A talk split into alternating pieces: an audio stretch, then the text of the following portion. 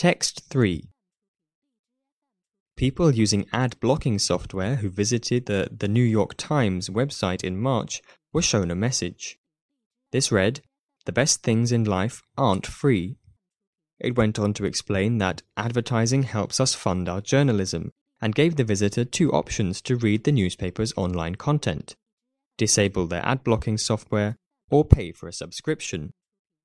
A flurry of startups, including SourcePoint, Secret Media, and Oriel, now offer publishers ways to bypass ad blocking software.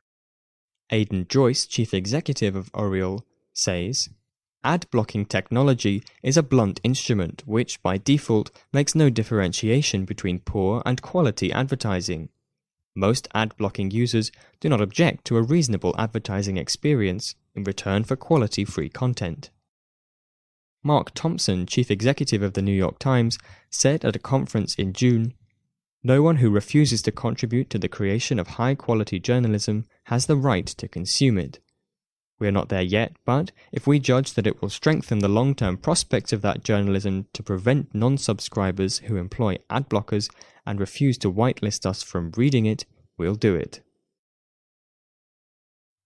Ben Barokas, chief executive of SourcePoint, predicts that most publishers will have adopted some kind of technology to bypass ad blockers by 2020.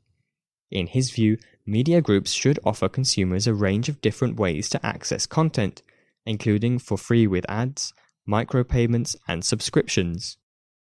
Ad blocking is a canary in the coal mine for the media industry to be more transactional and more transparent in its relationship with consumers, Mr. Barokas says. However, Sean Blanchfield, chief executive of PageFair, argues that publishers need to exercise care in how they use ad blocker bypassing technology. He warns that such technology should not be used to preserve the status quo. Users have fundamental legitimate concerns, he says. Ads that are served today have serious privacy and security problems.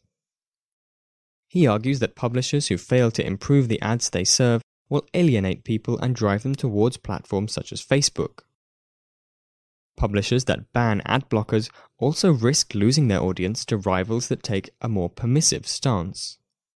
In some ways, that matters little, since adblock users do not generate ad revenues. But this argument ignores the fact that internet users are not just passive consumers. They often help distribute a publisher's content by sharing links with friends through email, forums, and social media.